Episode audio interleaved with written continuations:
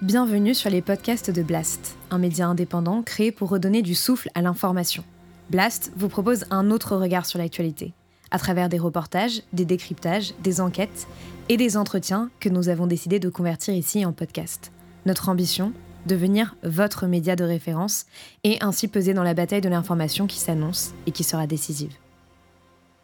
Les podcasts de Blast. Les entretiens de Denis Robert.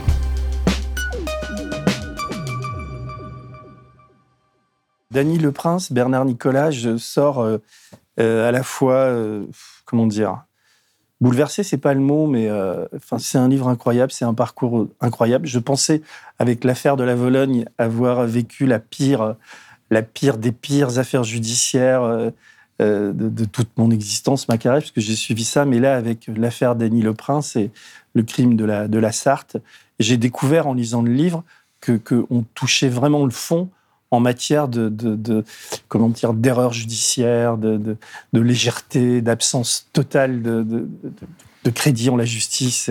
Donc c'est aussi pour ça, et puis le, parcours, votre force, enfin, il y a, il y a quelque chose de, de, très puissant dans cette histoire et dans ce livre. Donc, je suis ravi de vous, vous accueillir. Donc, Dany Le Prince, on, a à peu près le même âge. Vous avez 65 ans, vous êtes un peu plus âgé que moi. À vos côtés, Bernard Nicolas, qui a écrit le, livre et qui suit l'affaire depuis le début. Donc, c'est vraiment intéressant de nous avoir tous les deux parce que euh, vous, vous êtes le comment dire, vous avez vécu cette histoire et lui, c'est un peu votre voix. Et puis, il est enquêté, donc il connaît. Euh, il connaît, bien le dossier, on va dire.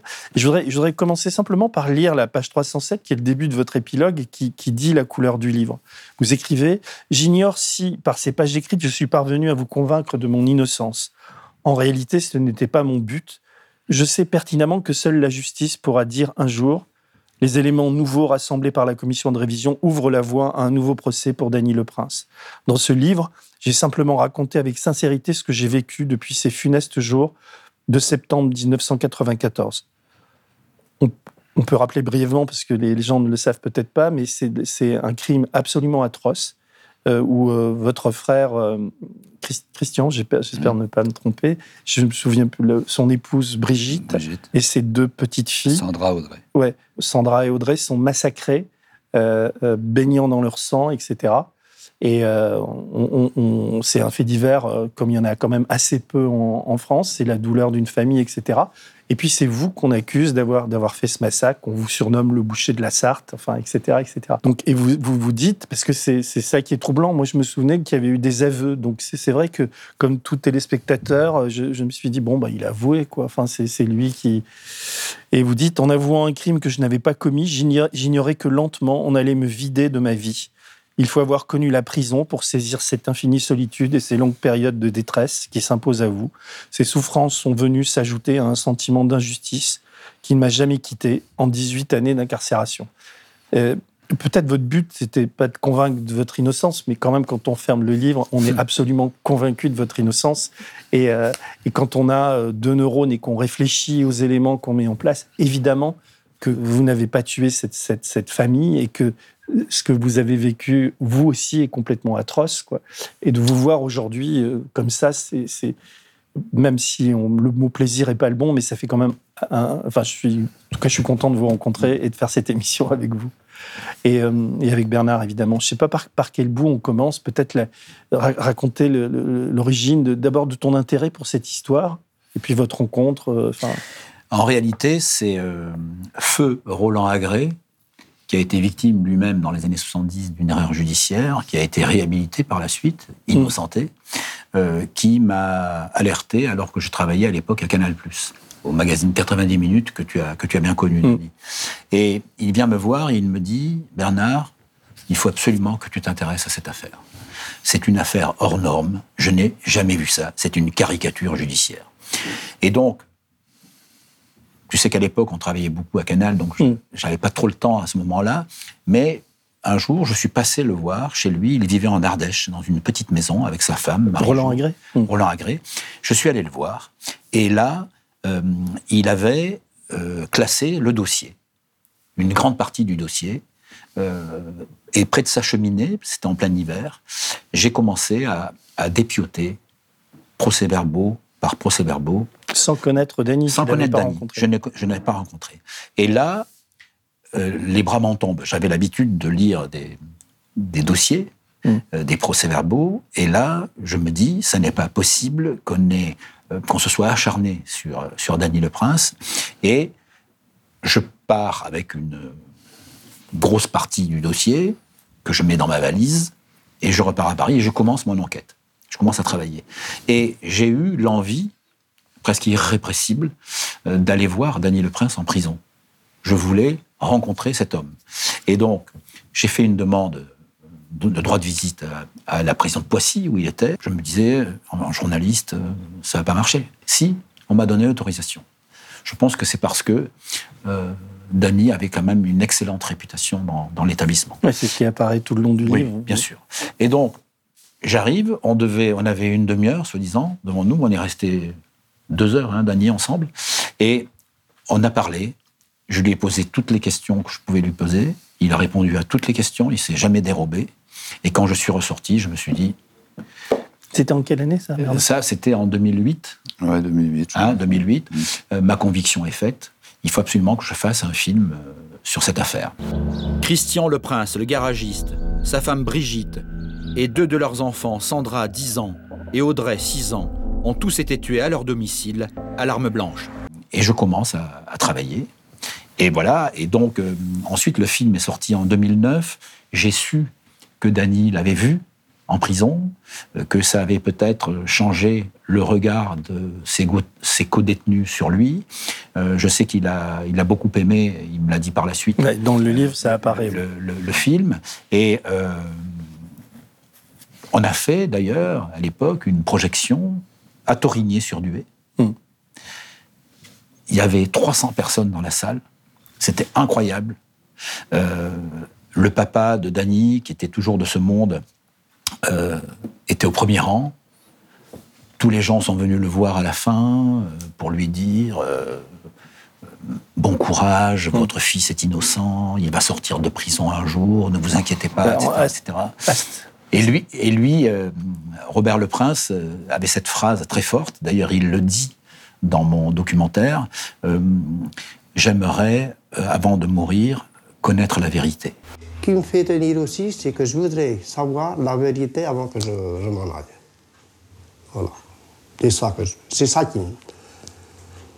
Je, l'ai à cœur de ce genre d'affaires. Hélas, euh, il, est mort sans, la connaître. Alors on va dans cet entretien, on prend le temps qu'il faut. On va euh, le plus simple, c'est de reprendre le, cheminement du livre.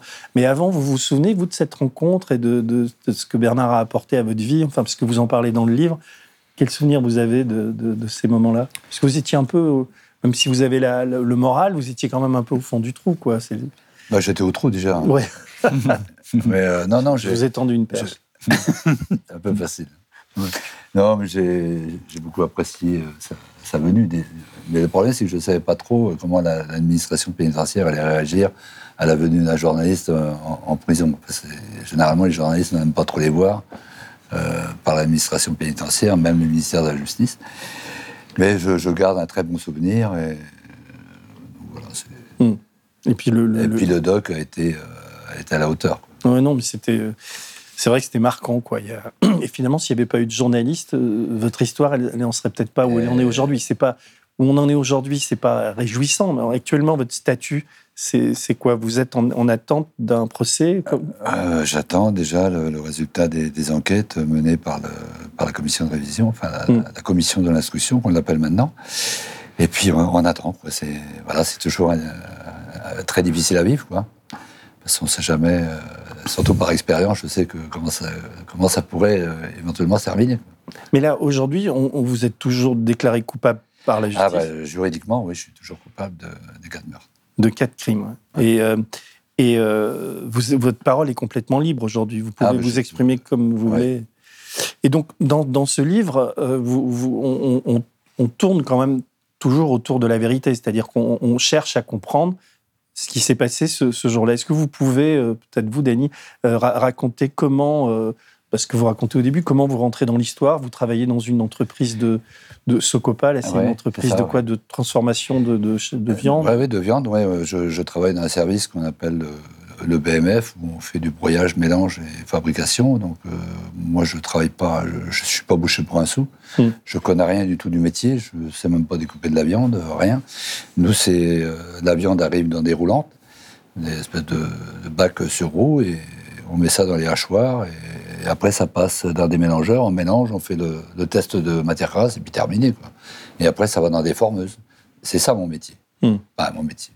Ce que vous faisiez à l'époque. Voilà. Donc ce, ce- ce jour-là, ou plutôt cette nuit-là, on est un lundi, je pense. Vous prenez votre service à 2h30 du matin C'est ça même.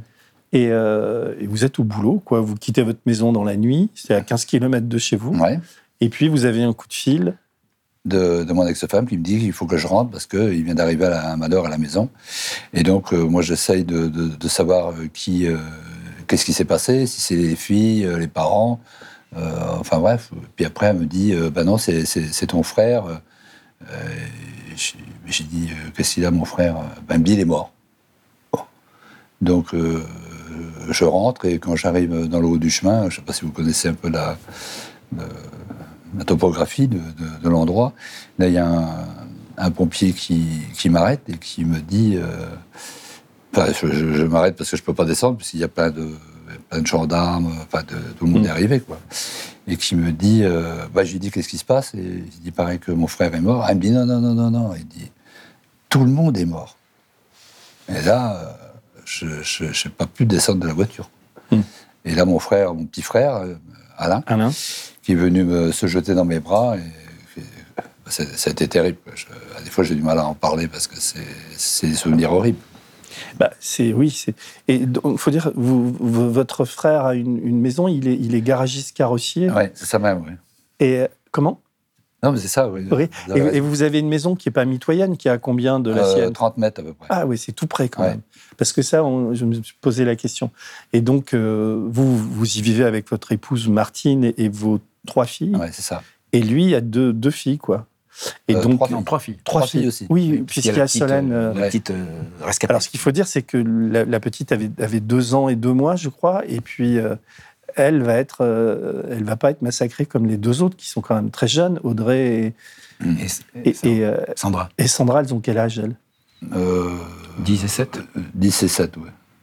10 ans et 7 ans. C'est-à-dire, ce qui est le, le- le- enfin, je sais pas comment le qualifier, c'est c'est- tellement incroyable, quoi. Enfin, je veux dire, ce massacre de, de- alors, évidemment, de, de- de- du couple.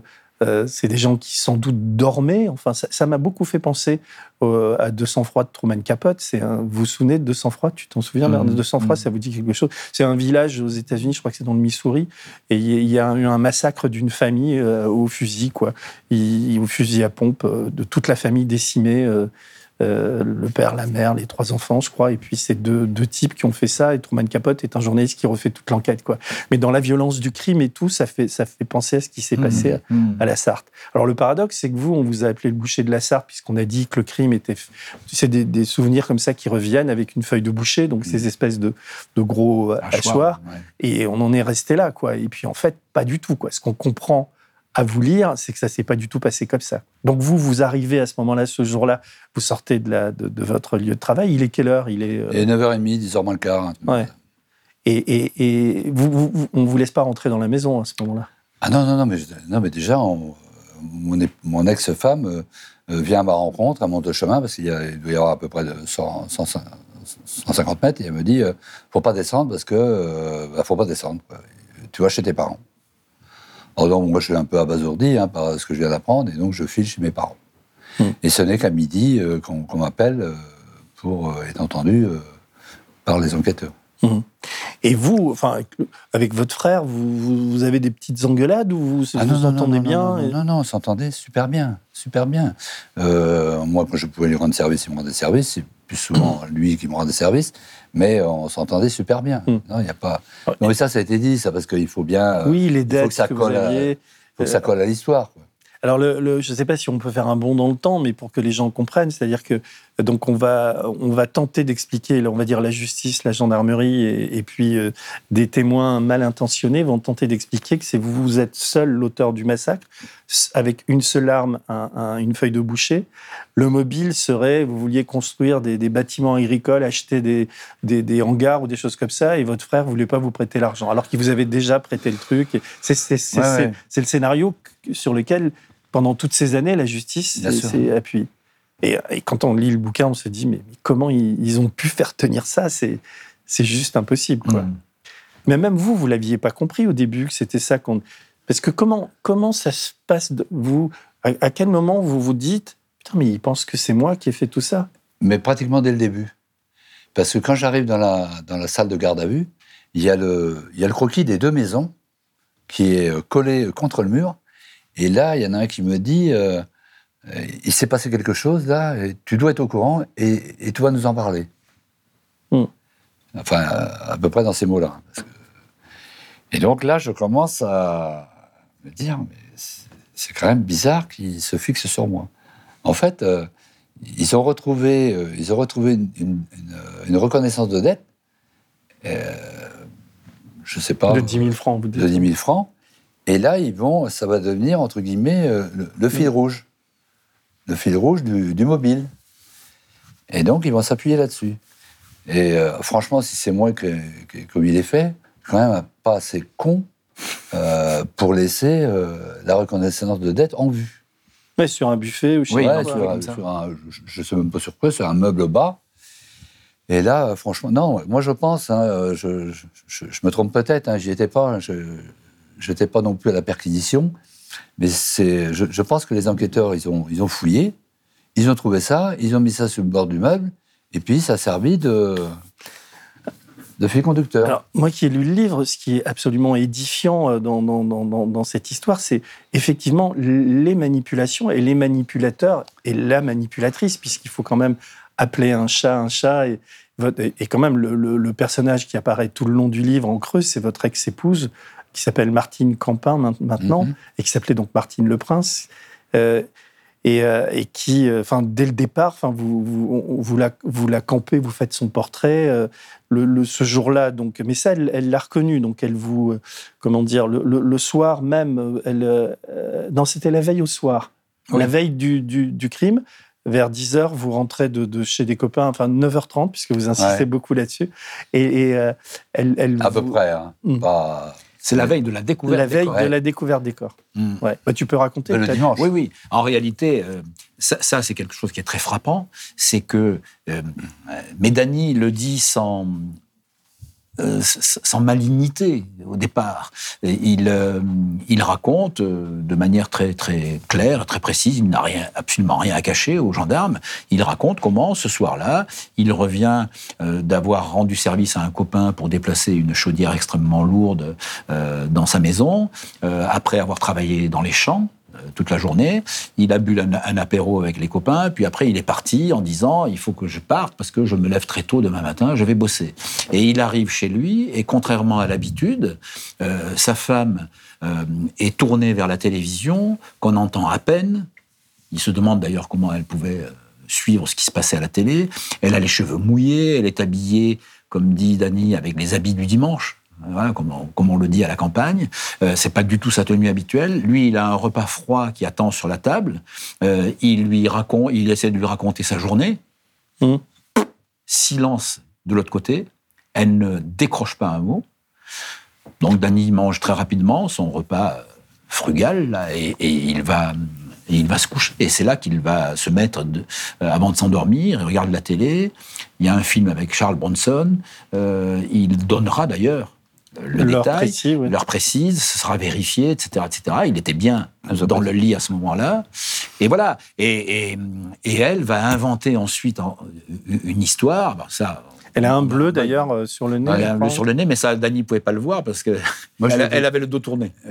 moi, je l'ai découvert que le, que le lundi matin, hmm. quand, quand je suis entendu par les enquêteurs. il, c'est mon ex-femme qui m'appelle, elle me dit tu descends parce que les enquêteurs vont t'appeler. Et c'est au, cours de, l'audition qu'ils me disent euh, Vous n'avez pas remarqué, euh, votre femme, elle a un bleu sur le nez. Et pendant mon audition, elle faisait les 100 pas euh, passer euh, euh, pour, pour surveiller ce que j'allais dire. C'est après que j'ai compris.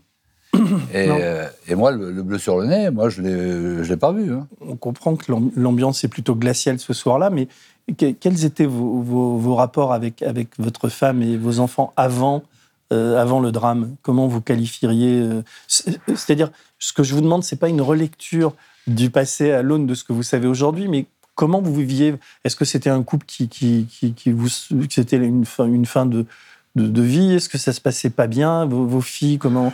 C'était une, vie euh, comme beaucoup vivaient. C'est-à-dire, euh, quand on est jeune comme ça, on mise tout sur le travail. Et ça, ça, ça, a certainement été un problème. Donc, euh, si vous voulez, euh, moi, je travaillais à ce. Euh, je faisais les 2-8. Euh, quand je rentrais, je, je, m'occupais de la ferme. Et puis, mon ex-femme s'occupait de l'élevage porcin qu'on avait en plein air. Après, le travail était assez. Vous aviez peu de loisirs, peu de... Ah oui, mais les loisirs. euh, Il Ouais. y, a- il y a plein de gens qui n'ont pas de loisirs. Non, non, mais je sais, mais je veux...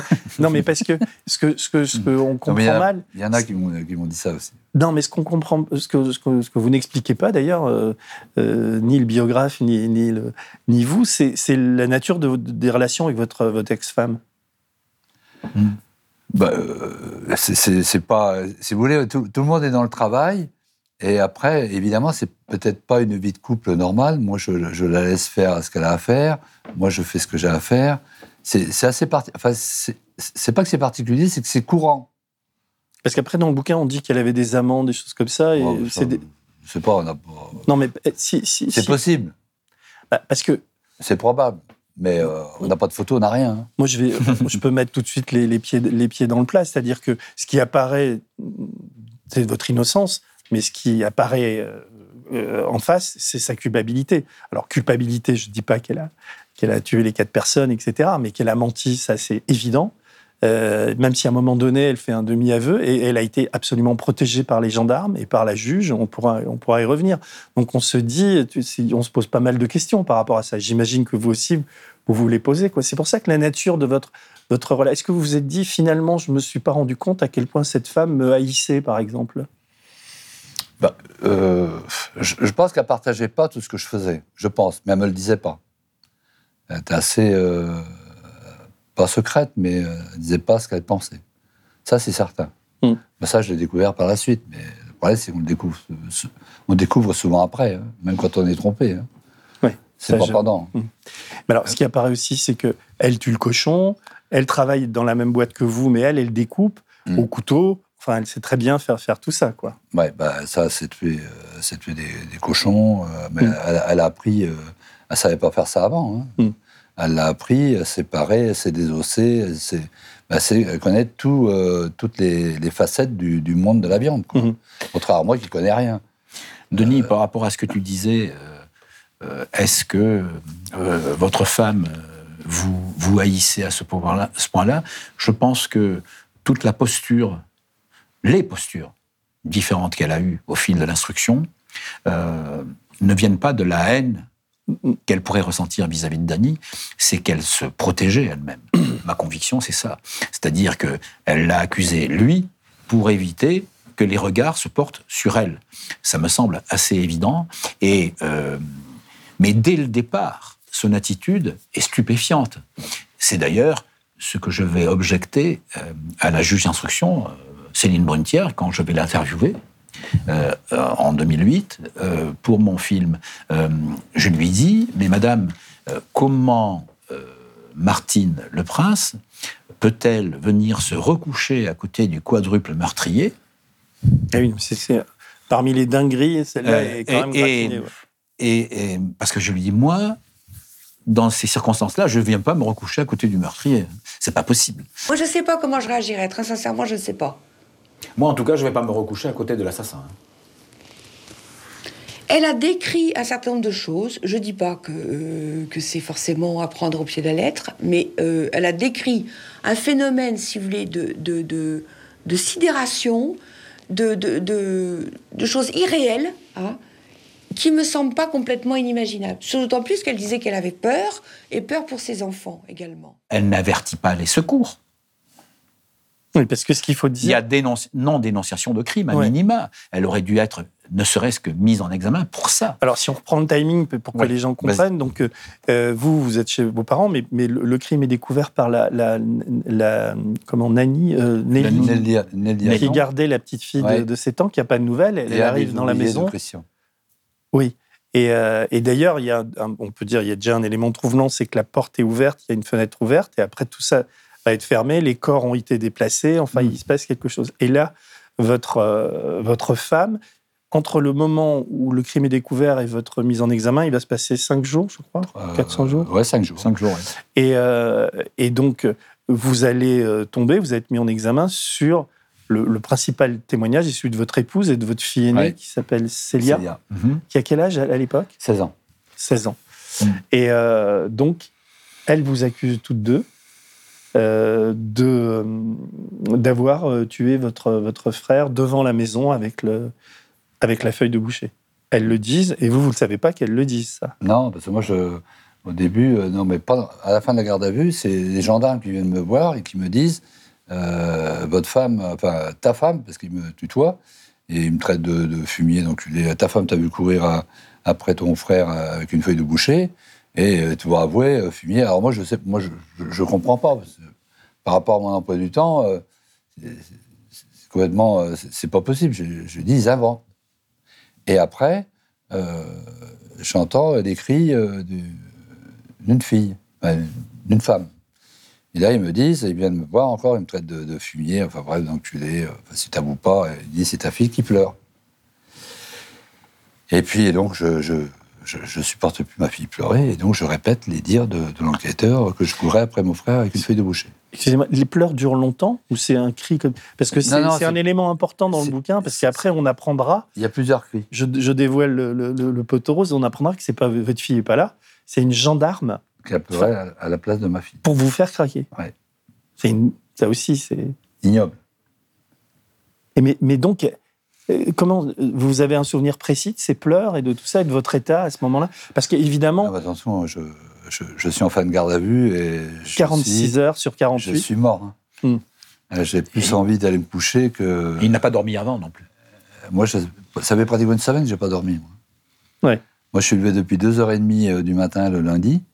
Et quand j'apprends le, le drame, euh, Oui, ça tourne dans la tête. attention, euh, on- je ne perds pas des étrangers. Quoi. Hmm. Et donc, euh, je, je dors pas. hein. Et donc, quand j'arrive en garde à vue, je suis déjà très fatigué.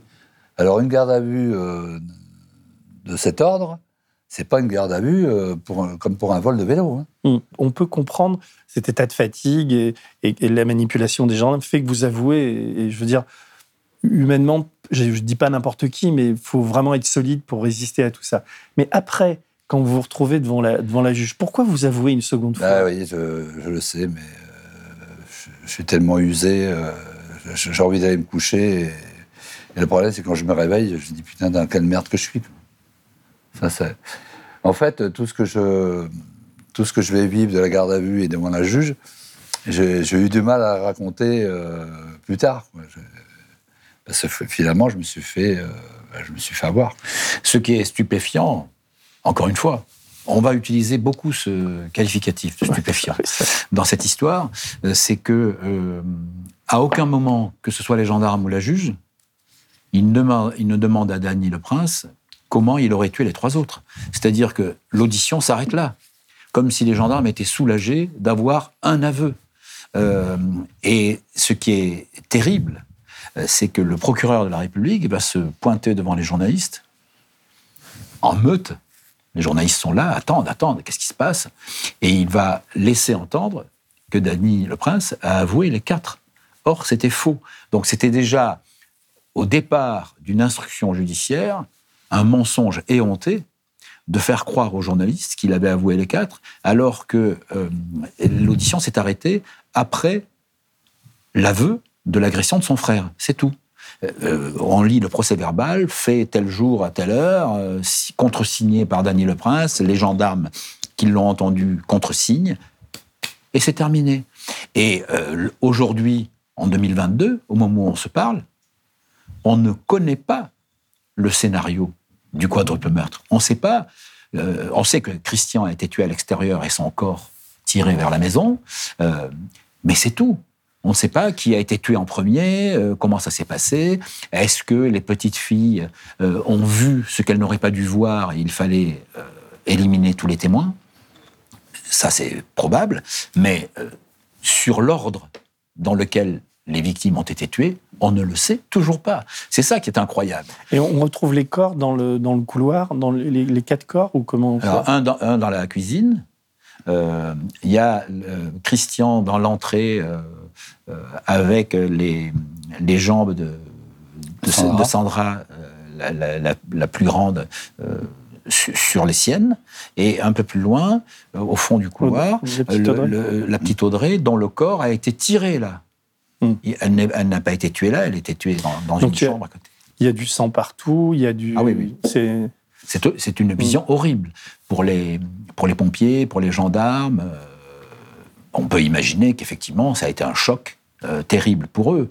Euh, Est-ce que ça les... euh, leur chef d'enquête me dira par la suite, parce que je l'ai interviewé aussi à l'époque, en 2008, et il dira, vous comprenez, euh, quand les gendarmes ont vu ça, ils étaient tellement peu. motivés ensuite de pour connaître la vérité qu'ils sont allés peut-être... Et en lisant le livre aussi, j'ai découvert qu'il y avait un contexte politique avec, avec l'homme fort Oui. de, de la Sarthe, c'est François Fillon. Et il dit, alors je ne sais pas s'il le dit au procureur euh, Tain, comme- c'est comment son prénom Oui, Tain, Jean-Claude Tain. Jean-Claude Tain. Euh, on va pas refaire une, une- une autre affaire Villemain, il faut vite Mm. que vous, vous C'est régliez cette histoire. Quoi. Un jour. Et, et donc même les gendarmes concèdent aujourd'hui qu'ils ont, euh, euh, qu'ils ont Oui. enquêté sous pression. quoi. Ah oui, ah oui, oui. Mais c'est ce qu'il m'a dit, le, le chef d'enquête à l'époque, euh, qui a eu le courage de s'exprimer quand même, euh, a reconnu qu'effectivement il manquait quand même beaucoup d'éléments, de pièces au puzzle pour connaître euh, l'entière vérité dans cette affaire, et que effectivement ils ont été sous pression. Ils avaient cinq jours dans une, ce qu'on appelle une enquête de flagrance pour euh, résoudre cette affaire. Euh, c'est vrai qu'à l'époque, tu le disais en préambule, il n'y a pas beaucoup de faits divers de cet ordre, heureusement, en France, et ça avait, ça avait choqué la France entière. Mm. Tous les journalistes de France et de Navarre étaient venus euh, couvrir l'événement. des, des Et, et- et les, les gens avaient peur dans la région parce qu'ils se sont dit c'est un crime de rôdeur, euh, donc les gens restaient planqués chez eux. Enfin, donc il y avait une, un contexte euh, très très fort euh, et qui a, qui a mis les gendarmes aussi sous pression. Et ils avaient, ils avaient la meute et des journalistes aux fesses. Chaque fois qu'ils faisaient un mouvement, la meute se déplaçait. Enfin bon, on connaît ça. hein, Mm. euh, euh, les, tous les reporters étaient là. Donc, il est clair qu'ils étaient sous pression et qu'ils avaient une obligation de résultat rapide. Mhm. C'est clair. Et c'est pour ça qu'ils ont fait à peu près euh, Tout et n'importe quoi. Il y a eu des- il y a- alors, ce qu'il faut dire, c'est que euh, on ne retrouvera aucunement votre ADN. Il n'y a pas une trace de, de votre ADN là- là-bas. Par contre, il y a l'ADN de, de votre épouse. Il y a, d'autres ADN qui, non? Si, si, Si, si. si. si. Et puis euh, il y a une trace de, de- de chaussures des Doc Martens taille 41. Euh, il y a tout ça, c'est- pas pris en compte, quoi. Ben non, ça ne les intéresse pas. hein. C'est quand même, c'est quand même. Ça ne les intéresse pas. euh, Ils ne vont pas s'amuser à chercher euh, des preuves qui vont me. Pas l'origine des preuves qui me disculpent, en sachant qu'eux-mêmes ont estorqué des aveux. Il ne faut quand même pas se tirer une balle dans le pied. Alors, page 109, je, je voulais vous lire, il y a un passage sur le, le quand vous évoquez Nelly, la, la, la nounou. Nelly, je la connais très bien, puisqu'elle est la nounou de la petite Solène. Elle a été entendue à plusieurs reprises par les enquêteurs et s'est régulièrement contredite. Seuls ses premiers procès-verbaux me semblent correspondre à une réalité. Quand j'apprends ce qu'elle a déclaré aux gendarmes, j'imagine qu'ils vont vérifier ses dires. Pourtant, son témoignage est troublant. Le matin de la découverte du carnage, elle compose à trois reprises le numéro de téléphone de la maison de Brigitte, donc l'épouse de, de Christian, ignorant qu'elle est morte et s'inquiétant que ses parents n'aient pas encore amené la petite Solène, donc c'est la, la jeune Mhm. fille qu'elle garde, chez elle comme d'habitude. Problème, le téléphone émet le signal occupé euh, et face aux gendarmes, elle, elle se dit formelle. Donc le téléphone va être occupé au moment où il appelle, donc on est dans la, dans la matinée. Le, le- le- le crime n'a pas encore été découvert. Mhm. Le téléphone est occupé et à un moment donné, le téléphone n'est plus occupé. Donc ça veut dire qu'il y avait quelqu'un dans la maison Absolument. Et on a une idée de, de- on a, on a évidemment, on n'a pas chercher l'ADN sur le téléphone, il n'y a rien eu de tout ça. Quoi. Bah, C'est-à-dire qu'il y a aussi le problème des volets ouverts puis fermés, chaque fois, parce qu'elle est venue une première fois, puis elle est repartie alerter les gendarmes, puis après elle est revenue, et les, les volets n'étaient plus, euh, n'étaient plus fermés. Euh, donc il y a, il y a eu un... Il s'est passé quelque chose ce matin-là euh, qui euh, a permis alors on ne sait pas, est-ce que ce sont les, le ou les, les responsables, les coupables euh, du, du, crime qui avaient quelque chose à, à faire encore à l'intérieur, alors que tout le monde était déjà mort euh, Est-ce que c'est là que le, le, corps de la petite Audrey a été déplacé euh, ce Et pourquoi est... ces déplacements d'ailleurs? On ne sait pas exactement. Ce, ce, qui est, ce qui est curieux, on en parlait encore récemment avec, avec Dany, euh, c'est que dans un, dans un procès verbal, les gendarmes indiquent que Martine, le prince, a fait un croquis exact, très précis, de la position des corps. Or, quand elle est, elle, quand elle est, parce qu'elle va raconter plus tard qu'elle est rentrée dans la maison pour récupérer la petite Solène, enfin, ce qu'elle n'avait jamais dit deux ans avant, elle l'avait pas dit. Euh, donc elle a changé de version, mais dans sa première, euh, oui, c'est fou ça aussi. Elle, elle, elle, fait, elle fait un croquis de la scène des crimes euh, avec l'endroit précis où les corps ont été, euh, où, où, elle l'a vu, elle, les corps. Or, la petite Audrey, elle, la, elle la positionne à l'endroit où elle a été tuée, pas à l'endroit où on l'a retrouvée. Ah oui. Donc ça, c'est très troublant. Comment se fait-il qu'elle sache, euh, alors qu'elle ne pouvait pas le savoir, hein, que euh, Audrey avait été tuée à un endroit et qu'on l'a retrouvée à un autre. Et la petite Solène, donc elle a deux ans et deux mois, elle est dans un lit, j'imagine, euh, un lit avec des barreaux, elle peut pas sortir de son lit, c'est un peu ça? Euh, je sais. Ouais, je pense. Hein. En, tout, en, tout, cas, elle a été... À l'étage ou euh, Non, non, non, non, non c'est au même niveau. Ah oui. Au même niveau. Elle a été retrouvée dans sa chambre, la porte était fermée. Alors, parmi les dingueries, il y en a tellement, mais on ne pourra même pas les énumérer. Il y en a une qui, qui vaut quand même son pesant de, de, de j'allais dire, de, je sais pas comment, de cacahuètes, je dire ça, mais euh, c'est, ils font témoigner une, une, une enfant de deux, de deux, ans, quoi. C'est fou, quoi. Mmh. C'est-à-dire, on est chez les, on est chez les, chez les sorciers là, ou chez les. Donc, tu, vous pouvez expliquer, Dany, ou qu'est-ce qui se passe avec cette petite Solène qui aujourd'hui vous soutient. C'est, c'est, enfin, en tout cas, vous soutient. Elle, elle s'est constituée partie civile. Elle croit en votre innocence. Je vais pas répondre à sa place. D'accord en lisant le livre, en tout cas, non, parce que euh, quand, quand, elle est, quand, elle était jeune, on a parlé à sa place. Donc euh, là, elle a 30 ans, je ne vais pas me permettre de parler à sa place. Hmm. Elle est majeure. Donc, euh... non, mais ce qui est incroyable, c'est que euh, faire témoigner la petite, mais je voudrais revenir sur un, un, un passage de, de mon ex-femme qui, en 96, deux ans après les faits, va dire qu'elle a été euh, récupérée, le bébé. ma, ma, ma petite nièce. Enfin, c'était un bébé, deux ans, un peu plus de deux ans. Et ce qui est incroyable, c'est qu'on ne va pas retrouver de, de, de sang dans, dans, la chambre. Dans la chambre de Solène De, de Solène. Alors tout ça, ça pour, pour moi, c'est une invention. Vous pensez qu'elle n'est pas allée récupérer le bébé? Non, non. Mes parents ne l'ont jamais vu. Euh... Ça oui, parce qu'elle dit qu'elle l'amène chez votre mère, qui va dire mais non, ah c'est pas vrai. Mais alors le bébé, comment il sort de cette, de cette chambre, de cette pièce? Mais il sortira que le matin, que le lundi matin. C'est un médecin Médecin. local qui va la récupérer et tout le monde l'a vu sortir avec le, le, bébé dans les bras. Ah oui, mais ouais. ça, ça, je ne l'ai pas lu dans le livre, ça peut-être été mmh. oublié ça Non? Euh, Non, je ne crois pas qu'on en parle. Non, je ne pense pas qu'on en parle. Non, parce que je me suis demandé, j'ai cru que la petite était, était effectivement sortie. Euh, non, non, non. Parce qu'elle dit qu'elle l'a lavé, qu'elle l'a. Oui, oui. Enfin, il y a, y a eu Quand on voit le sang qu'il y avait euh, sur, euh, sur les lieux, c'est difficile de, de, de, pas. Si on rentre dans la chambre du, du, de, de Solène, c'est quand même difficile de ne pas déposer du sang dans oui. la chambre. Et comme on n'en retrouve pas. Oui, comme on pataugeait dans le sang, hein, de toute façon. Donc... Alors, le, le, aussi invraisemblable que ça puisse paraître, le, la juge est, un peu à l'initiative de la nounou, euh, vont, vont euh, faire témoigner cette petite fille donc, qui ne parle pas, mais qui tape du poing sur une mmh. photo de vous. Euh, et qui dit, euh, je sais c'est quoi ces mots, enfin elle parle même pas, donc c'est et la, la, juge dit, tonton méchant, c'était ça. Ouais, ça. Et la juge dit, pour elle, c'est un élément. D'ailleurs, est-ce que dans le dans l'arrêt qui vous en, enfin l'acte d'accusation, est-ce que ça apparaît ça? Bien sûr. C'est c'est fou ça. En, en fait, les, les, les, enquêteurs en, en 96, ils savent très bien qu'ils vont pas retrouver une seule empreinte de moi. La juge elle est dans la merde. Et qu'est-ce qu'ils vont faire pour euh, Ils vont chercher des éléments Euh, et, et Solène, ça va être un élément fort.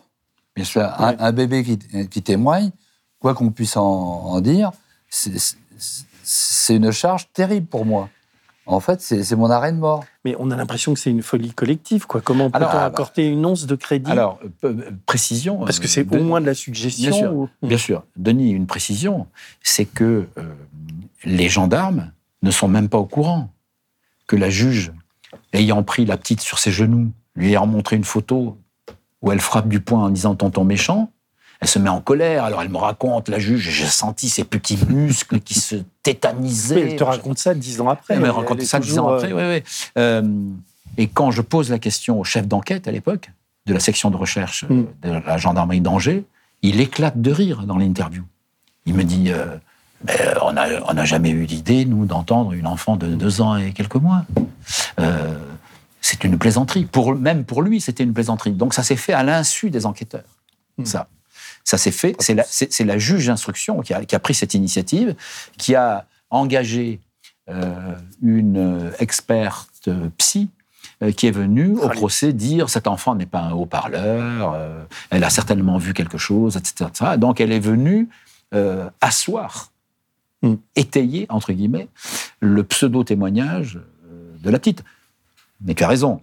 Euh, il est clair que pour l'ensemble euh, des observateurs de cette affaire, euh, quand ils sont attentifs, c'est de la suggestion pure et simple. D'ailleurs, dans, dans des expertises plus tard demandées par la commission de révision de Martine Anzani, quelques années plus tard, les, les experts commis par la commission de révision vont flinguer, pardonne-moi l'expression, l'expertise de l'époque, en disant c'est pas c'est pas sérieux.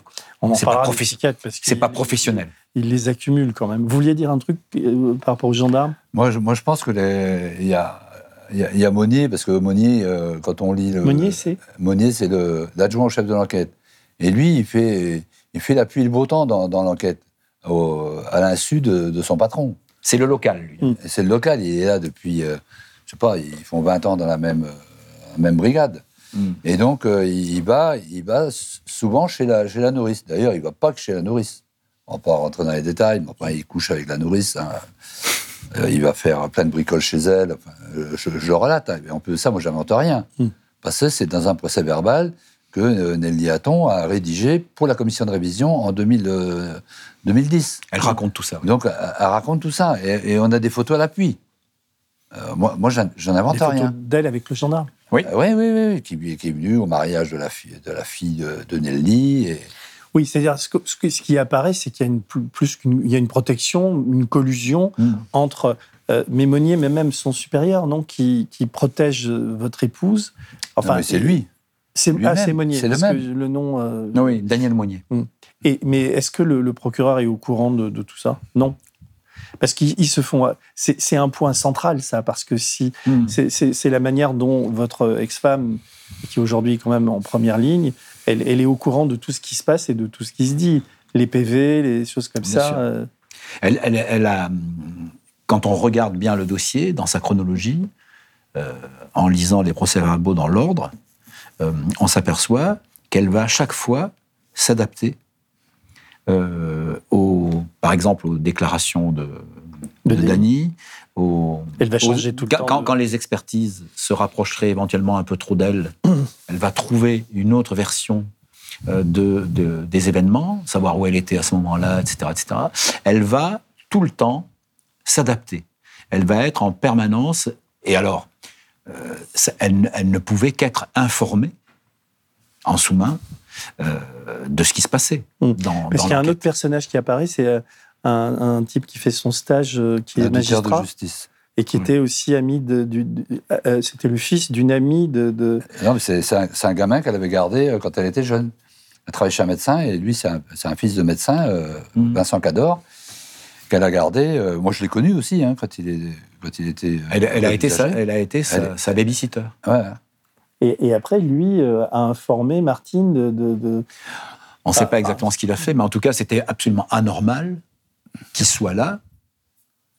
Alors, il, était souvent en coulisses pendant les auditions. Même Mm. pendant ma première euh, comparution, il était caché dans le, euh, caché dans la, dans, dans, Dans le le bureau de la placard. greffière. Non, Tout, tout ça, ça a été. Non, mais il faut, faut arrêter, quoi. Tout ça, ça a été précisé euh, dans, pendant la commission de révision. La, euh, Martine Anzani était furibarde quand elle a appris qu'un auditeur de justice, futur magistrat, euh, qui avait été, euh, dont, dont Martine euh, Compin avait été la nounou euh, quand elle était plus jeune, était là. Hmm.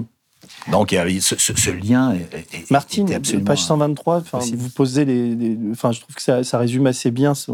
juste avant que vous soyez renvoyé aux, aux assises, vous dites Martine a donc pénétré dans la maison des crimes, pataugé dans le sang, mais qu'a-t-elle fait de plus A-t-elle participé au quadruple meurtre?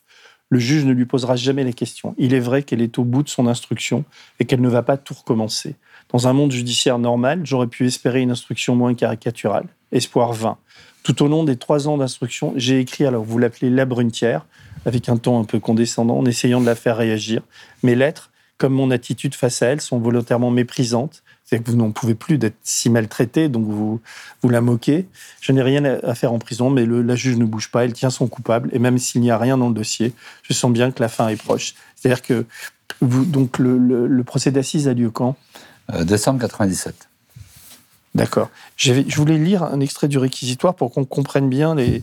Il y avait quand même beaucoup de charges contre, contre vous. J'ai la désagréable intention d'avoir tiré un billet de loterie. Le silence se fait dans la salle et la voix puissante de mon avocat, c'est Pelletier, l'avocat, Mm. paix à son âme, Mm. emplit l'espace. Je sais que le combat est vain, mais j'admire sa conviction. Il s'adresse aux jurés en leur disant que le récit qu'on leur a livré ne correspond absolument pas à la réalité. Il démontre tour à tour les conditions de garde à vue avec les gendarmes peu curieux qui s'arrêtent après un premier aveu, les déclarations à géo- à géométrie variable de Martine et le témoignage de Célia, donc votre fille, qui ressemble presque à celui de sa mère. Il se demande, il se demande pourquoi les enquêteurs ont affirmé que seule une feuille de boucher a été utilisée pour commettre ce massacre, quand les légistes parlent de plusieurs, euh, de plusieurs armes etc. Tout y passe. Enfin, je vais, je vais pas tout relire, mais le, réquisitoire, qui est, je vais pas le retrouver, mais il- vous avez quand même, dans un procès d'assises, vous avez quand même le réquisitoire qui est très important.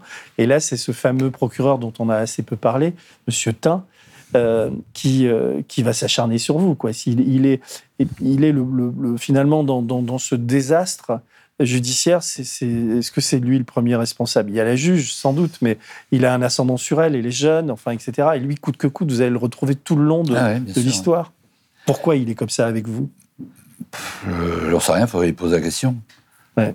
Ça va pas être facile. hein. Toi, tu lui as posé la question? Je l'ai eu là récemment au téléphone. Je l'ai eu au téléphone, il était très très embêté, et notamment quand j'ai évoqué avec lui euh, euh, ce, fait qui est pour moi fondamental, euh, d'essayer de faire croire à l'opinion publique via les journalistes que Dany Le Prince avait avoué les quatre, les quatre crimes, alors que c'était fou. Donc non, non, je pense que lui avait aussi, à l'instar des gendarmes, obligation de résultat. Et après, ce que je dis, ce que je disais, euh, pour que ce soit compréhensible par tous, c'est que euh, après l'aveu partiel de Dany, euh, lui, la juge d'instruction, les gendarmes euh, ont essayé de faire rentrer des ronds dans des carrés jusqu'au bout. Et, et il est clair que euh, ils ne pouvaient plus revenir en arrière après parce que c'était leur crédibilité qui était en jeu, et il fallait, coûte que coûte, renvoyer Dany Le Prince devant une cour d'assises, où on était quasiment sûr, d'ailleurs les journalistes à l'époque le disaient, hein, qu'il allait prendre perpète. Donc, euh, tout a été fait, ce, scénario a été complètement fabriqué. Mais ça, ça, ça, évidemment, on le comprend, on, le- lit, euh, c'est accablant quand on lit livre, mais ce qu'on comprend avec plus de difficulté, c'est l'attitude de, de votre femme. À la limite, euh, ça peut être motivé par, euh, je sais pas, la haine, ou je, je sais pas, enfin, je ne veux pas rentrer dans sa tête, mais vos filles, vous avez quand même vos- vos- la- la- l'aînée qui témoigne contre vous, et vous avez toujours l'espoir que- que- qu'elles vont changer la vie, mais même les, les- les deux autres, aujourd'hui, vous les voyez plus du tout, ou alors vous avez des contacts avec Ah non, non, non, non, non. Puis je cherche pas à en avoir non plus. Je fais. euh, Mais pourtant, vous étiez un père présent. ah Enfin, bah, oui, présent et absent, mais présent quand même. ouais. Non, non, mais après, euh, ça, ça fait partie. euh, c'est un drame aussi. euh, c'est un drame euh, Dans le drame. dans, dans le drame. Il, Mm. il y a eu plein de drames dans, dans le drame. Non, moi, je fais le nécessaire pour les revoir. Après, on, on a tout fait pour m'en écarter. mais c'est une chose qu'elle ne veut plus, plus vous revoir, mais c'en est une autre de vous accuser de ce crime. Ce, ce quadruple crime. Bah, c'est Célia. Célia s'est mise avec sa mère et d'ailleurs, leurs deux, enfin leurs leurs témoignages contre moi ne coïncident pas, euh, même entre elles. Oui, parce que dans la chronologie, elles disent des choses différentes. Oui, Tu- oui. tu- C'est Bah- jamais simple. C'est jamais simple. de mentir. Ouais, c'est jamais simple de mentir parce qu'on change toujours de version. Et c'est jamais simple d'accuser quelqu'un quand on ne l'a pas vu. C'est- compliqué. Je savais qu'ils allaient avoir beaucoup de problèmes au fil du temps. En, fait, il y a trois, il y a trois procès-verbaux qui sont euh, exemplaires quand on parlait de caricature. Il y a le procès-verbal de Martine qui dit euh, Je sors de la maison, Dany est sorti de table il y a peu de temps, j'entends les chiens, etc. Je sors de la maison et qu'est-ce que je vois? Je vois Dany euh, près de la boîte à lettres en train de frapper Christian avec un objet euh, brillant, voilà, une feuille de boucher. Je passe devant lui, je lui crie d'arrêter. Il ne m'entend pas, il continue. J'arrive dans la maison. Elle dit arrête, arrête. Et il y a une voisine qui dit qu'elle a entendu ça, Ouais, qui est à, à 200 mètres, oui. C'est Euh, dingue ça aussi. ah ouais. Non, mais euh, dans, par- dans un premier temps, elle n'a pas entendu. Mais Ouais. là, En elle, lisant Paris Match. elle a entendu, euh, Hmm. le- euh, c'est repris euh, dans Paris Match et elle dit Ah oui, c'est vrai, j'ai entendu aussi, moi aussi j'ai entendu. Et donc, elle rentre dans la maison et les, elle trouve les trois autres cadavres. Donc tout le monde est déjà mort. Célia, dans son procès verbal, raconte voir aussi euh, Dany le Prince frapper son frère au même endroit, mais elle entend des cris Dans la dans la maison, des cris de douleur dans la maison, Les bruits de, des chaises qui bougent. des chaises qui bougent, etc. Et là, on est, la, on est le- la veille au soir. Ça dépend à quelle heure on met ça. Mais je veux dire, on est le dimanche où vous êtes censé rentrer à 9h30. ou- C'est ça, c'est ça. Et ensuite, il y a l'aveu partiel de, de Dany qui raconte l'agression de son frère. Non, qui raconte d'abord qu'il va euh, à la maison. Euh, là, il, il y a Brigitte, euh, Christian, les enfants, tout le monde est, tout le monde est vivant. hein. Mm. Euh, et il se- il s'engueule, soi-disant. Christian veut aller alerter Martine. Et Dany le poursuit et, et le frappe. C'est Dany, qui est Ouais, dans son procès dans- verbal, Dans mes aveux. dans la- l'aveu qu'il qu'il fait. estorqué, Et euh, donc, les trois procès-verbaux ne correspondent absolument pas. Ils sont tous différents. Donc, euh, à minima, on essaie de, de trouver un- une seule version. D'accord, Euh, je comprends. Il y, a- y y trois versions. quand, tout. quand, quand vous avouez, donc ça c'est déjà, enfin je veux dire, on peut, on- on peut évidemment s'interroger, mais je, moi j'avais pas, vous faites un- des aveux détaillés à ce moment-là, vous expliquez un euh, scénario et tout ça, Non, ça va pas au-delà de, de ou ce sont eux qui vous disent, euh, bah, il suggère pas mal de choses. Il, il suggère le mobile, il suggère, euh, il suggère que j'ai couru après mon frère avec la, la feuille de boucher. Et puis voilà, puis après, moi, j'en j'en rajoute un petit peu, j'essaie de meubler, enfin, pour qu'il me foute la paix. Quoi. Et alors, euh, autre élément, enfin, je veux dire, il y en a tellement, mais je on va pas tous les dire, mais c'est cette fameuse feuille de boucher. euh, Il faut la retrouver, quoi. Et donc, votre mère en a, on a une chez elle, et puis euh, ils envoient un type, aller, un, un de vos copains. Et ce copain, il y a un moment donné, est-ce que je me trompe si je dis que vous laissez entendre qu'il est peut-être l'amant de votre femme? Bah, disons qu'il y avait un témoin qui les avait surpris. Hmm. Mais après, ce témoin-là, pendant la pendant l'enquête de la commission de révision, il, il est décédé. Ah oui, d'accord. Donc euh, après, le, le témoignage ne vaut plus rien. Ah, ok. Et puis à partir du moment où on dit que c'est faux, bah, Mais c'est-à-dire que euh, l'arme du crime, selon les, les gendarmes, euh, Ah. elle- elle- c'est- ils lui disent va, va chercher ça, et c'est le, le couteau, le- le- la feuille de boucher de votre mère, quoi, qui est expertisée. J'imagine, il n'y a aucune trace, il n'y a rien. absolument, ouais. Mais c'est sans doute pas celle qui a servi, quoi. Enfin, Non, et puis c'est complètement anormal euh, dans une procédure judiciaire. ouais, d'envoyer un, d'envoyer un un, mec. clampin euh, chercher euh, une pièce à conviction aussi essentielle, Mm. soi-disant, pour eux, parce que euh, on le raconte dans le bouquin comment euh, le- la, la feuille de boucher fait irruption dans ce dossier, alors que euh, dans les autopsies, euh, on, on parlait de blessures avec différentes armes. Oui. Donc, Ce dont on est absolument sûr aujourd'hui, ah bah puisque oui. les, les rapports Ah oui, d'autopsie, Ah oui, oui, oui, oui. il y a, il y a- parce qu'il faut- alors.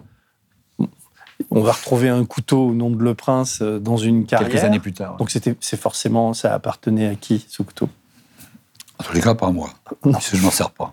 donc vraisemblablement votre femme, puisqu'elle tue le cochon, enfin, etc. Et puis il y a un autre couteau jaune qui, Ah, celui-là, qui qui, Alors, qui est quoi, retrouvé dans un buffet. Ouais. Euh, Martine Le Prince s'en est servi le vendredi ou le samedi. Vendredi. Euh, pour, le vendredi pour tuer un cochon. Euh, donc elle l'a sûrement nettoyé et rangé dans son meuble.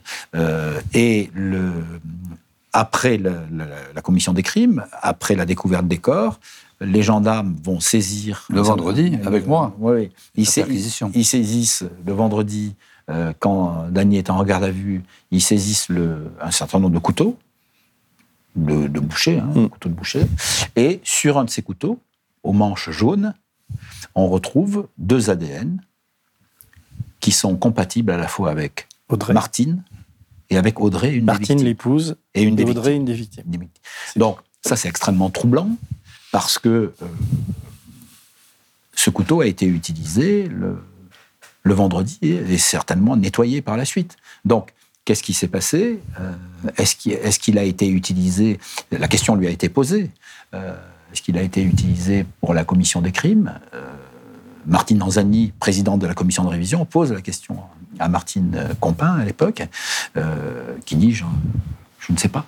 Ouais. C'est très troublant, ça aussi. Ouais. Elle dit même, euh, j'ai peut-être tué quelqu'un, mais je me Ah oui, ça, oui. plus. C'est plus tard. Mais Ah oui, ça c'est quand plus tard. même, c'était- on, on- va peut-être. Je, je voulais. Comment vous l'avez vécu le, le- le- enfin, le procès d'assises Enfin, vous aviez l'espoir d'être. Vous avez un ténor, Pelletier, euh, oui Pelletier, Mhm. mais est-ce qu'il avait vraiment travaillé le dossier? Il plaide très bien, mais parce que là, il y a tellement d'éléments à votre décharge qu'on se dit qu'une cour normalement constituée, qui a Mhm. accès à la rationalité, elle peut pas condamner un type euh, sur, sur autant de contradictions. Ouais. Euh, ils- vendent, et enfin, ils, ils m'ont surtout condamné sur l'intime conviction. L'intime conviction, à l'époque, c'était, ça s'appelait de dire ça, c'est un peu le 49-3. quoi. Hmm. C'est-à-dire, quand on a dit ça, c'est fini, circuler, il a plus rien à voir. Non, en fait, euh, de- de- depuis 92, il y a- la loi avait changé et que les, les avocats avaient euh, la possibilité de faire des demandes d'actes. Or, Pelletier, c'est un, un avocat à l'ancienne, et lui, euh, il ne faisait pas de demande d'actes. C'est-à-dire, il misait tout sur sa plaidoirie. Hmm. Donc, euh, moi, souvent, je lui disais, je lui dis, ce serait bien de, de faire de, ci, vers ça. Il me dit, il me dit, de toute façon, la juge, il faut la laisser, elle est dans sa merde. Oui, il pensait qu'aux assises, Ouais. vous alliez vous en Ouais, tirer. là, même avec le bon Dieu, je ne serais pas sorti. hein. Non, il y a, parce que vous avez le procureur qui va requérir contre vous. Et puis même, vous vous rendez compte, si on m'acquitte, euh, les gens, ils vont dire quoi? Alors, il ne s'est rien passé. hein. Je sais pas lui, c'est qui? Mais, Ah oui. mais est-ce que votre, votre épouse, votre ex-femme, a été inquiétée pendant le procès d'assises Qu'elle a été interrogée un, Un, petit peu, mais par Pelletier seulement. Pas par euh, le proc, lui, non. Il n'allait pas abîmer euh, son témoin boiteux. hein. Mhm.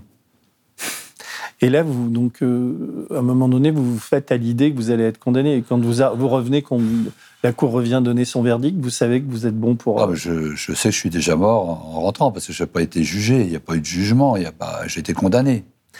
Parce que quand on vous voit aujourd'hui et quand on, on réfléchit à ce par quoi vous êtes passé, euh, il y a chez vous quand même une, une résilience, ou je ne sais pas comment appeler ça. Enfin, vous, vous, vous réussissez quand même à.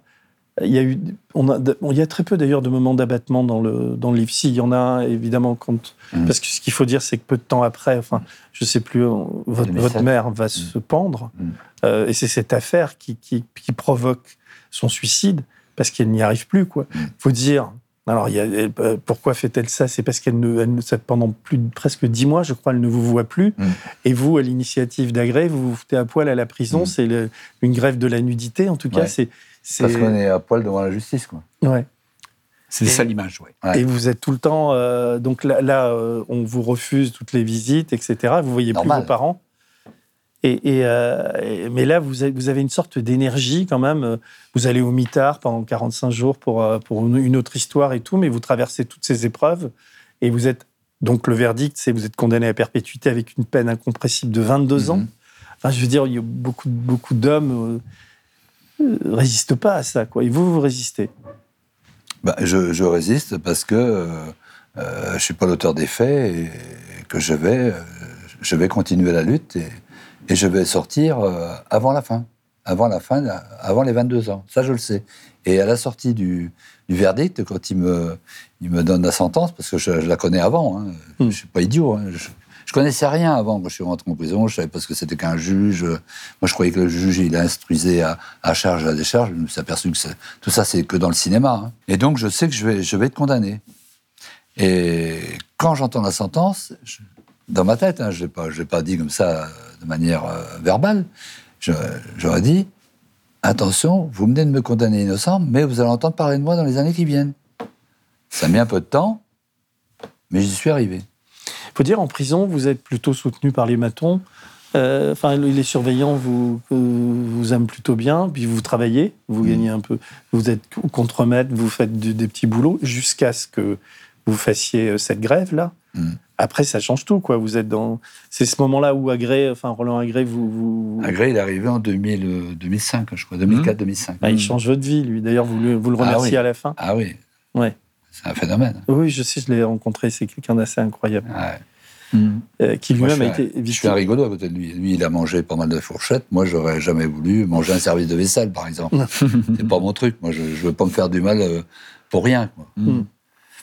Non, non, moi j'ai écrit par contre. J'ai écrit euh, 15 000 lettres à l'Élysée, j'ai écrit cinq fois à l'Assemblée nationale, au Sénat, à, euh, à tous les maires de la Sarthe. Et d'ailleurs, je tiens à remercier tous les maires de la Sarthe qui m'ont répondu, parce qu'il n'y en a qu'un. Donc ça va être vite fait. C'est le maire de quelle ville? Un maire de bonne étable. Euh, Quelqu'un de bien, visiblement, puisqu'il m'a répondu, ou, a- ou alors c'était un, un faux. Non, non, mais il a dû vous répondre. Alors, il y a des choses dans le. Dans le il y a des témoignages dans, dans le, dans le livre aussi que vous avez retrouvé. Il y a celui de ce. Alors, je- au début, j'y crois, puis après, on se dit non, c'est farfelu. Le, un chauffagiste Oui. qui, qui travaille sous un toit. Et, Ouais, et qui, Rousseau. euh, Rousseau, ouais. Et qui, euh, et, qui, et qui aurait assisté au crime. Oui, alors ça, c'est un témoignage qui arrive euh, huit jours après le procès. Mm. Huit ou 15 jours, hein, au lieu d'appeler euh, la, gendarmerie, il se trompe d'un numéro, et d'ailleurs, c'était pas la première fois, et il atterrit chez une dentiste. Il s'appelle, euh, je sais plus comment, enfin bref. Et donc, c'est un, témoignage qui remet en cause euh, Le scénario de votre euh, culpabilité. La culpabilité, et remet tout en cause la, la condamnation. Donc, ce, ce témoignage-là, il, il va arriver sur le bureau du proc, et, Tain. Et là, évidemment, Tain, il n'a pas envie de, De tout D'entendre le titre. Oh, bah non, là, il- ce, ce témoignage-là, ça, ça- ça le fout dans la merde. Quoi. Et donc, euh, au lieu de prévenir, normalement, il aurait dû prévenir la chancellerie en disant bah, Je viens de recevoir un témoignage qui remet en cause la condamnation de Prince, qu'est-ce que je fais? Mais non, il ne fera rien. Évidemment. Et il n'y a pas un autre témoignage, je- si je me trompe, vous me le dites, qui, où, où on entend de- une engueulade entre Brigitte et Martine? Mais ça, c'est Rousseau qui dit ça. C'est- Il n'y a que lui qui entend ça. Oui. Et il dit qu'il y a euh, un ou deux hommes, ou je ne sais plus quoi, je m'en rappelle Ouais. plus. En- en le, le témoignage est un peu farfelu. Ouais, en fait, Enfin, euh, Pas partout. Moi, j'ai enquêté sur, euh, sur Laurent Rousseau euh, quelques années plus tard. Et euh, ce qui avait frappé Roland Agré, c'est pour ça qu'il avait insisté là-dessus dans la première requête en révision, dont, euh, dont il est à l'origine, hein, il ne faut, Mm. faut pas le cacher, euh, c'est que ce monsieur Rousseau décrivait l'existence d'un escalier escamotable C'est ça. qui partait du garage de, Chris- de Christian jusqu'au comble. Et en réalité, les gendarmes ne l'avaient même pas vu. Et n'en parlaient Et il existe, jamais. cet escalier. Et il existe absolument cet escalier escamotable.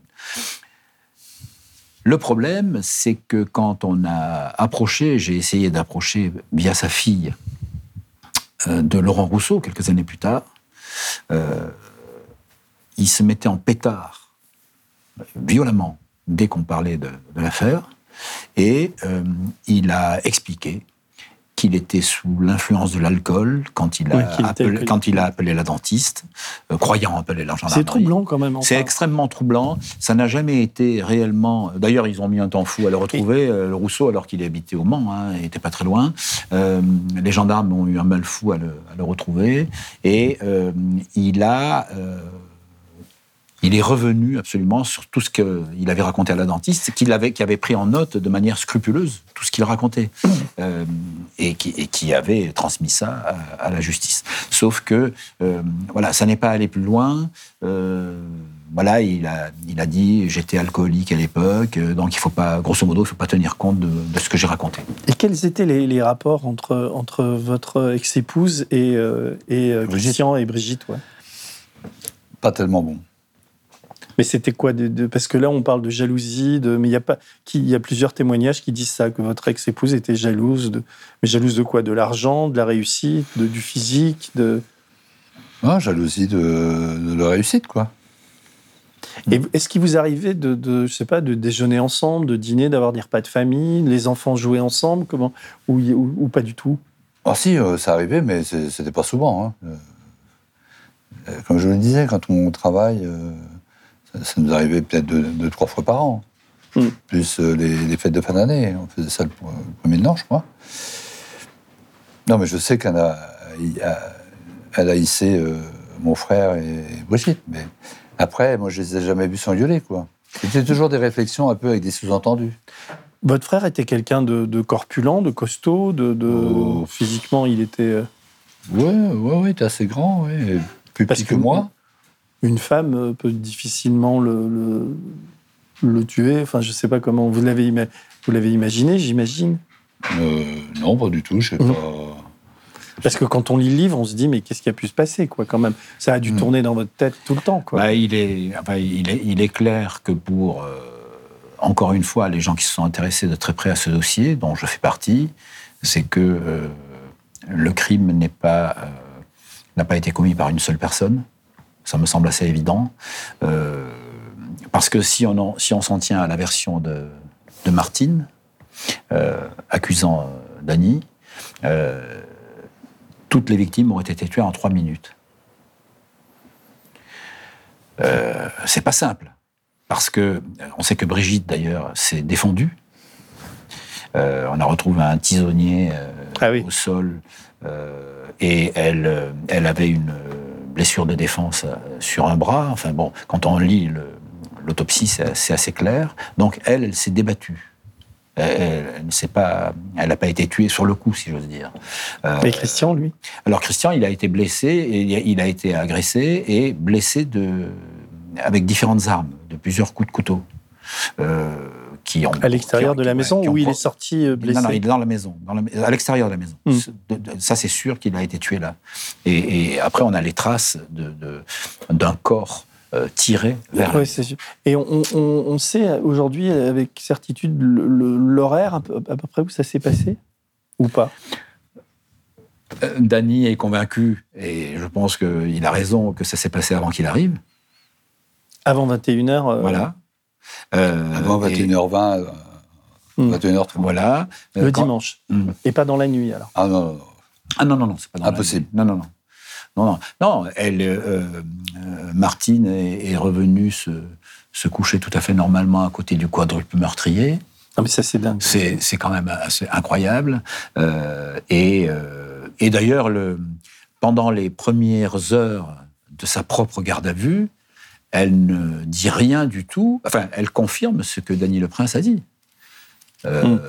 Son retour à 21h30, euh, le repas, euh, tout, ces- tout, ces- tout était normal jusqu'à ce que, au sortir d'un cauchemar après un temps de repos, elle a sou- soudain un flash et qu'elle dit aux gendarmes à ce moment-là, je vais vous dire la, la vérité. Mm. Voilà, donc tout est tout est bancal, tout est euh, loufoque presque dans cette histoire. Euh, S'il n'y avait pas euh, quatre, victimes massacrées, comme tu le disais au, début, ce pourrait être une, comédie, cette affaire. Mais hélas, ce, ce- n'est pas, une comédie. Pour revenir à la résilience de Dany, ce qui m'a toujours frappé, moi, tu as tout à fait raison. Euh, tu, te, tu te demandes comment cet homme est encore debout après tout ce qu'il a vécu, tout ce qu'il a subi. Euh, moi, c'est ce qui m'a euh, toujours frappé et qui a motivé mon, mon travail. C'est beaucoup de boulot quand même de faire tout ça aussi Oui, pour toi. mais, mais, mais euh, je l'ai fait parce que je pensais que c'était utile de le faire. Euh, quand Dany, il y, a- il y a un élément, c'est peut-être anecdotique, mais ça, résume tout.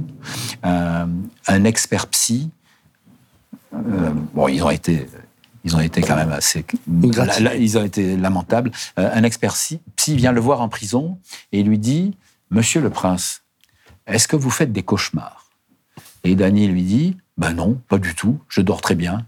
Merci, au revoir. Il est reparti en deux minutes. Donc, ça résume, ça résume tout ça. C'est-à-dire que Dany a toujours bien dormi en prison. Pourquoi? Parce que, comme il le dit, il, était euh, empreint de son innocence il savait qu'il n'avait rien fait, qu'un jour peut-être euh, la justice le reconnaîtrait, et, que, et que, donc, euh, lui, il, euh, voilà, il subissait sa peine en prison, on, l'a on l'a privé de liberté. J'ai essayé de trouver une, formule pour traduire ce, ce qu'il disait tout à l'heure, son combat euh, au travers des courriers, euh, euh, après avec Roland Agré, effectivement, une forme de médiatisation de l'affaire, mais lui, lui, il pouvait pas, il était en prison. Et, mais quand... Il y a une autre femme qui est importante, on n'en a pas parlé, c'est cette femme médecin, vous allez tomber amoureux d'elle, et elle de, vous, mm. Béatrice, qui va beaucoup vous aider quand même. sans elle, vous ne seriez pas là non plus aujourd'hui. Bon, c'est pas. C'est sûr qu'elle avait plus de chance, elle avait plus de chance avec une médecin qu'avec une, caissière de Carrefour, mm.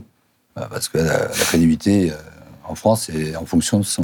Parce qu'à ce moment-là, vous êtes condamné à, à, perpète. Et c'est à ce moment-là qu'elle entre en contact avec vous, euh, par agrès, je crois ou... Non, directement, dans un premier temps. Hein. Elle vous écrit, et puis elle, elle, se dit, je vais vous sortir de prison. Puis elle, commence à... Euh, non, elle dit pas ça, mais elle, dit, euh, elle me dit, c'est quand même incroyable cette histoire, il y a plein de choses qui collent pas, et si vous voulez, je vais vous aider. Hmm. Ça commence comme ça. Ça commence comme ça. Puis moi, à ce moment-là, j'étais euh, bah, assez manifesté quand euh, maman s'est pendue. C'est ça. C'est après qu'elle est arrivée, parce qu'il y a eu une émission sur 7 à 8, hein, c'est ça? Et, euh, De Nicolas Poincaré, c'est ça? Oui, c'est ça même, que j'ai vu aussi, qui est venu. Oui, c'est un des premiers journalistes qui a quand même Oui, absolument. Nicolas était, était bah, J'aurais préféré qu'il se mobilise, bah, c'est pas faire injure à, à toi ni à d'autres, mais j'aurais préféré qu'il s'intéresse à l'affaire en 94. ça vous aurait évité quelques bah années de prison. Hmm. Parce qu'il faut quand même admettre que les, journalistes ont quand même été les. Je ne veux pas dire les complices, mais ils ont bien aidé les enquêteurs. Hmm. Et donc cette femme, elle vous... Euh, parce que ce, ce, que les gens peut-être comprennent pas, c'est comment vous allez réussir finalement à vous en sortir, même s'il y a plein de péripéties. Euh, vous pouvez résumer un peu ce qui, ce qui se passe ou c'est c'est un peu compliqué. Euh, et puis, euh, en, plus de ça, je ne peux pas tout raconter dans, la procédure de révision parce que c'est complexe. Mais une première fois, vous réussissez à, sortir. Hmm. Vous êtes ah en liberté en, en 2010. Ouais. En 2010, je sors sur décision de la commission de révision. Euh, Martine Anzani qui va estimer qu'il y a suffisamment d'éléments euh, pour la révision de mon procès et donc elle décide de, de, me mettre en liberté dans l'attente de la décision de la Cour criminelle. Hmm qui aura lieu Après 18 ans, 18 ans de tôle. Bah non, j'aurais pas fait 18 ans, j'aurais fait que 15. Euh, Là, à l'époque, 15 ans, vous allez y retourner après. Ouais, c'est ça ouais, mais j'y suis retourné après, oui. Hmm. Mais euh, voilà, puis c'est le 6 avril 2011 qu'ils vont décider finalement de refuser mon, procès et, et, de retourner euh, en prison à la santé dans l'attente d'être transféré au CD de Melun. En fait, j'apprends la décision négative de la Cour criminelle euh, trois, quatre jours avant. C'est-à-dire que je suis à Paris et, je sais que trois, quatre jours après, je vais me retrouver en prison. Mais ça, c'est dingue parce qu'on n'arrive pas à comprendre. Euh, là, ce sont des magistrats aguerris quand même. Mhm. Euh, Martine Anziani, elle, est magistrate aussi, elle fait un gros travail, elle montre toutes les incohérences de l'enquête, elle, elle, amène de nouvelles pistes, etc. Et malgré cela, euh, vous, les, magistrats décident de vous, de vous laisser au trou, enfin de vous renvoyer en prison, ce qui est mm. terrible. bah Comment vous l'expliquez ça? Bah Parce que probablement, il euh, y, a plusieurs facteurs, mais après il y, en a d'autres, je ne suis pas sûr, mais je pense que les magistrats ont été un peu euh, poussés. C'est-à-dire, Martin Zani me sort et c'est un peu forcer la main à, la cour criminelle de, réviser le procès. Mm. D'ailleurs, de leur dire bah, attendez, j'ai trouvé suffisamment d'éléments, je fais sortir parce que c'est pas la peine qu'il reste en prison au vu des éléments qu'il y a euh, et que la révision est, on va pas dire qu'elle est acquise, mais hmm. alors leur montre le chemin, quoi. Mais eux, ils n'ont pas apprécié.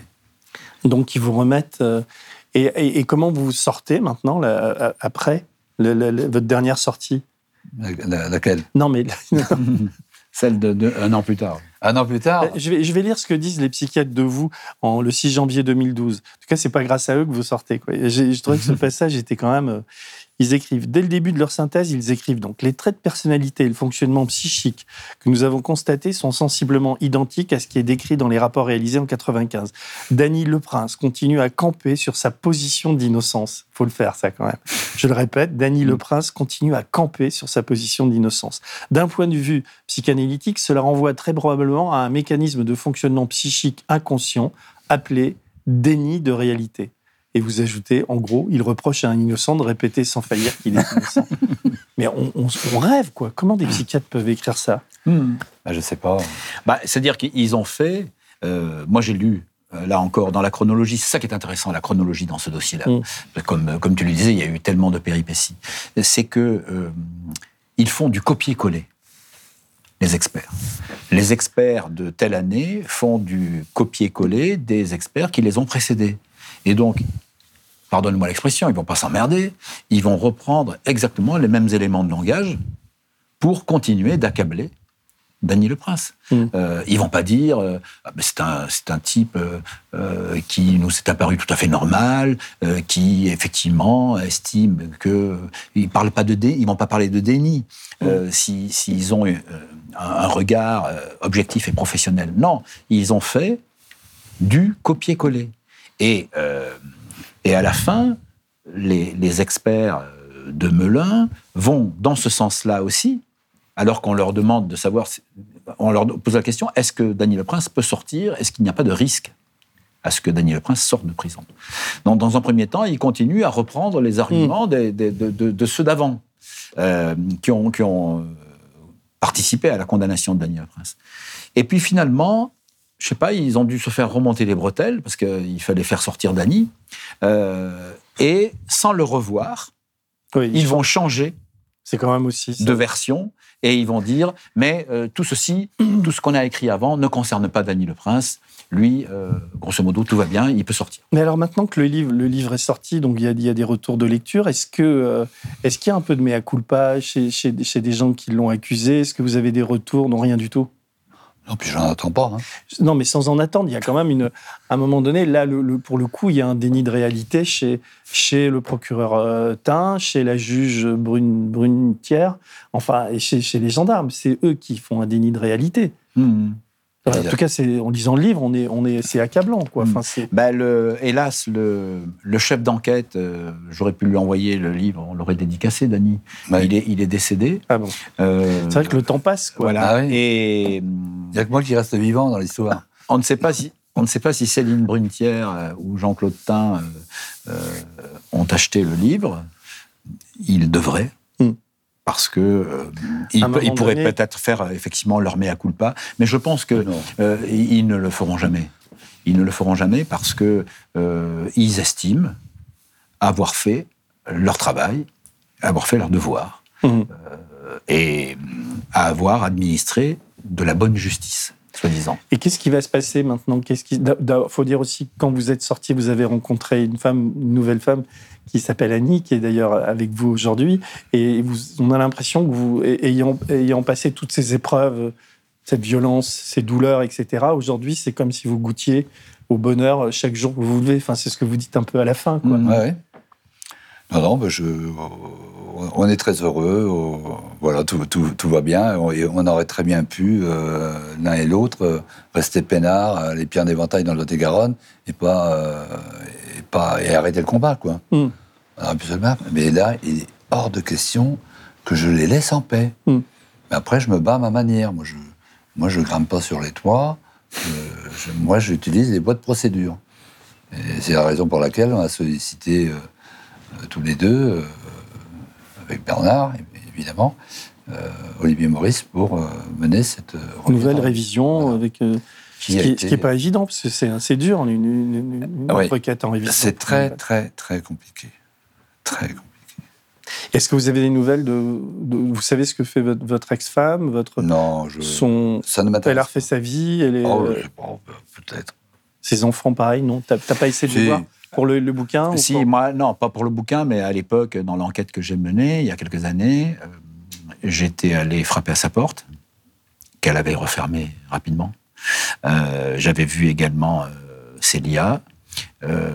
Et elle se retranchait derrière une formule magique qui était de dire euh, je ne fais pas confiance aux journalistes, je fais confiance à la justice. Cela dit, elle avait, elle avait raison, elle avait raison puisque la justice euh, ne l'a jamais inquiétée, ni elle ni sa fille. Donc, euh, alors que, à l'évidence, c'est ma conviction en tout cas, hein, et puis moi je, je l'affirme, ça ne me gêne pas, alors qu'elles ont menti, à minima. Et donc, vous, vous êtes toujours interdit de séjour Non, dans la Sarthe, vous Ah, pouvez y ouais, aller il va, là. Ah ben, en fait, il fait Ah un oui, c'est il fait- best-seller euh, dans la. il fait un Sarthe. tabac en Sarthe. Non, non, non, mais tout le monde veut, tout le monde veut le voir, veut, veut, veut manifester sa- son, son- sa solidarité. Euh, quand on a fait, euh, quand j'ai fait la projection à, à Torigné, c'était incroyable. Des gens qui peut-être étaient en doute, comme tu le disais. euh, pensaient que hum, avait par exemple avoué les quatre, que, que l'aveu euh, ou ses aveux euh, étaient déterminants dans cette affaire. Euh, quand ils ont vu mon, mon film, il avait au moins cette vertu-là, c'est qu'ils étaient à minima ébranlés et que euh, ils, s- ils sont venus entourant le papa en lui disant votre fils est innocent, il faut tenir le coup, soyez courageux, on sait que vous l'êtes, etc., etc. J'ai revu encore des images récemment parce qu'il y avait une, une caméra qui était venue nous, nous suivre. On avait animé la soirée avec Roland Agré après le Mm. et le débat était sans fin.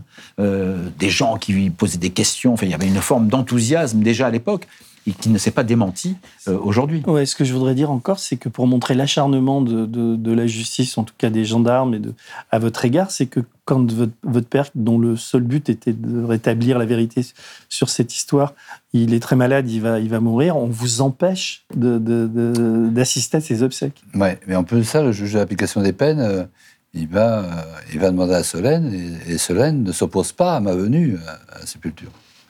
Et ça, c'est incroyable. Et malgré cela, il va me refuser euh, d'aller à la sépulture. Et là, vous, vous- vous- en fait, vous êtes euh, assigné à, à résidence, Mhm. et vous dépassez de deux jours le délai. On va vous remettre au trou parce que vous avez dépassé le délai. C'est de Ouais, l'acharnement enfin, à ce niveau-là. euh, c'est beaucoup plus complexe que ça, parce que le, le juge d'application des peines, il, il- je, je a, pas il si- a monté une sorte de coup pour vous faire tomber, quoi. Bah, déjà, quand je lui avais dit que on m'avait enlevé mes... Parce qu'en fait, ils m'ont enlevé mes 22 ans de sûreté. On les a rayés euh, avec un coup de crayon. Et quand je lui ai dit euh, que c'était une preuve d'un demi-aveu de... un demi-aveu de la justice, là, il a mal pris ça. Et, là, j'ai cru qu'il allait me tuer. Quoi. Mais avec les yeux. Mais c'est vrai, en plus. hein. Et là, je, je sentis que le moindre euh, faux pas, il allait pas me rater. C'est ce qui s'est passé. Ce qu'on peut, ce qu'on peut se dire, malgré la, la- la violence et de, de la douleur de enfin, tout ce qui est arrivé, c'est que maintenant, pour vous, après tout ce que vous avez enduré, tout ce par quoi vous êtes passé, le suicide de votre mère, la mort de votre père, enfin, etc., etc., tout ce qui peut vous arriver demain, c'est que, c'est, j'allais dire que du bonheur, presque. C'est-à-dire que il peut, il peut rien vous arriver de, de plus De grave pire. qui n'est, hein? Ouais, il peut rien arriver de pire, mais bon, il faut, faut le vivre. Quoi. Ah, il faut le vivre, mais euh, bon, un jour, euh, est-ce que, c'est ma dernière question, est-ce que euh, on, on peut avoir l'espoir de, de- de- de- Parce que le, le- crime reste complètement euh, inexplicable et inexpliqué. Est-ce que. euh, Qu'est-ce qui peut. euh, Qu'est-ce qui pourrait l'expliquer euh, en dehors d'un sursaut Mais là, si les deux principaux témoins, euh, Célia et, sa mère, avaient parlé, on, le saurait, peut-être peuvent-elles parler un jour, mais ça suffira pas, peut-être.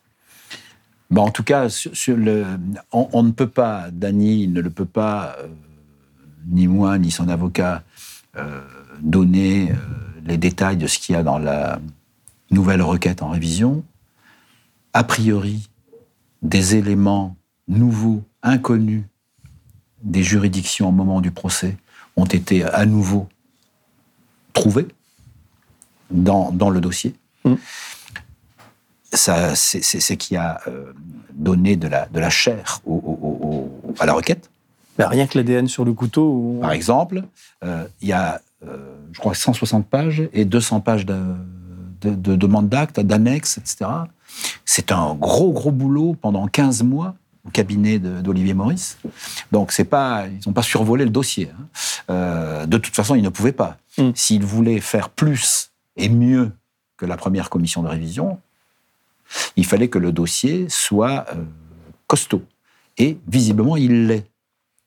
Donc l'espoir, je ne vais pas, pas parler à Alpaz Dani, mais euh, je, je, sais ce qu'il ce qu'il ressent, puisque je, l'ai accompagné, je l'ai écrit.